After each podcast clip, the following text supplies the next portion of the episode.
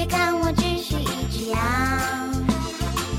羊儿的聪明难以想象天再高心情一样奔放每天都追赶太阳小朋友们大家好欢迎收听 fm 三七零五五九河南贝贝教育儿童电台我是今天的主播小斐。大家好我是今天的主播小萨。我是今天的小主播 Ruby。我是今天的小主播亚娜。我来自建西区武汉路贝贝幼儿园中二班。小朋友们，你们听过狼和小羊的故事吗？最后，小羊有没有被狼吃掉啊？小斐老师，我听过，我听过，妈妈给我讲的狼和小羊，最后狼把小羊一口给吃掉了。我听到的故事是小羊的妈妈出去买菜，告诉小羊不能给陌生人开门。可是大灰狼模仿了羊妈妈的声音，骗了小羊，把小羊给吃掉了。那把大灰狼的肚皮给剥开，就可以把小羊救出来了呀。小朋友们想不想知道为什么呢？让我们一起来听一听吧。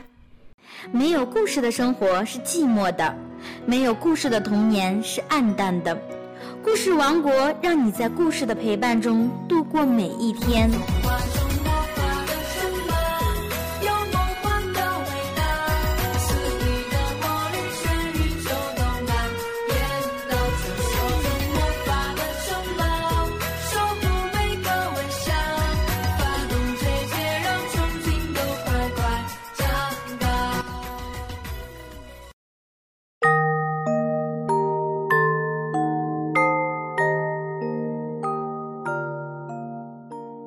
狼和小羊。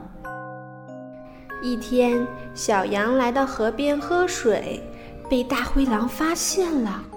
大灰狼心想：“这回我一定要把你吃掉。”于是，狼就故意找茬，气冲冲地说：“你怎么敢到我的溪边来，把水弄脏，害得我不能喝？你安的什么心？”小羊吃了一惊。温和地说：“我不明白，我怎么会把水弄脏？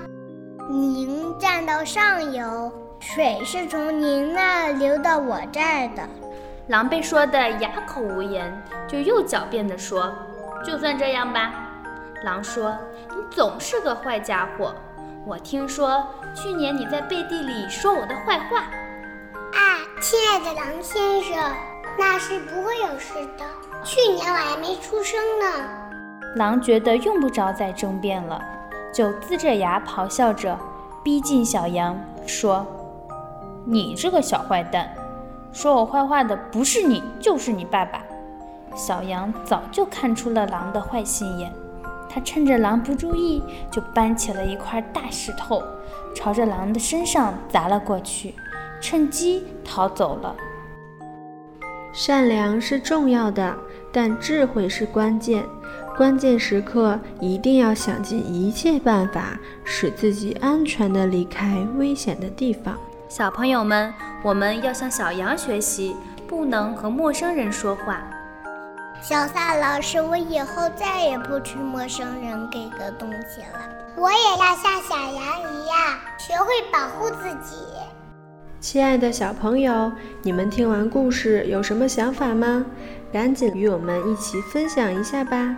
我是今天的主播小斐老师，我是今天的主播小萨，我是今天的小主播 Ruby，我是今天的小主播亚娜。我们下次再见吧。Who's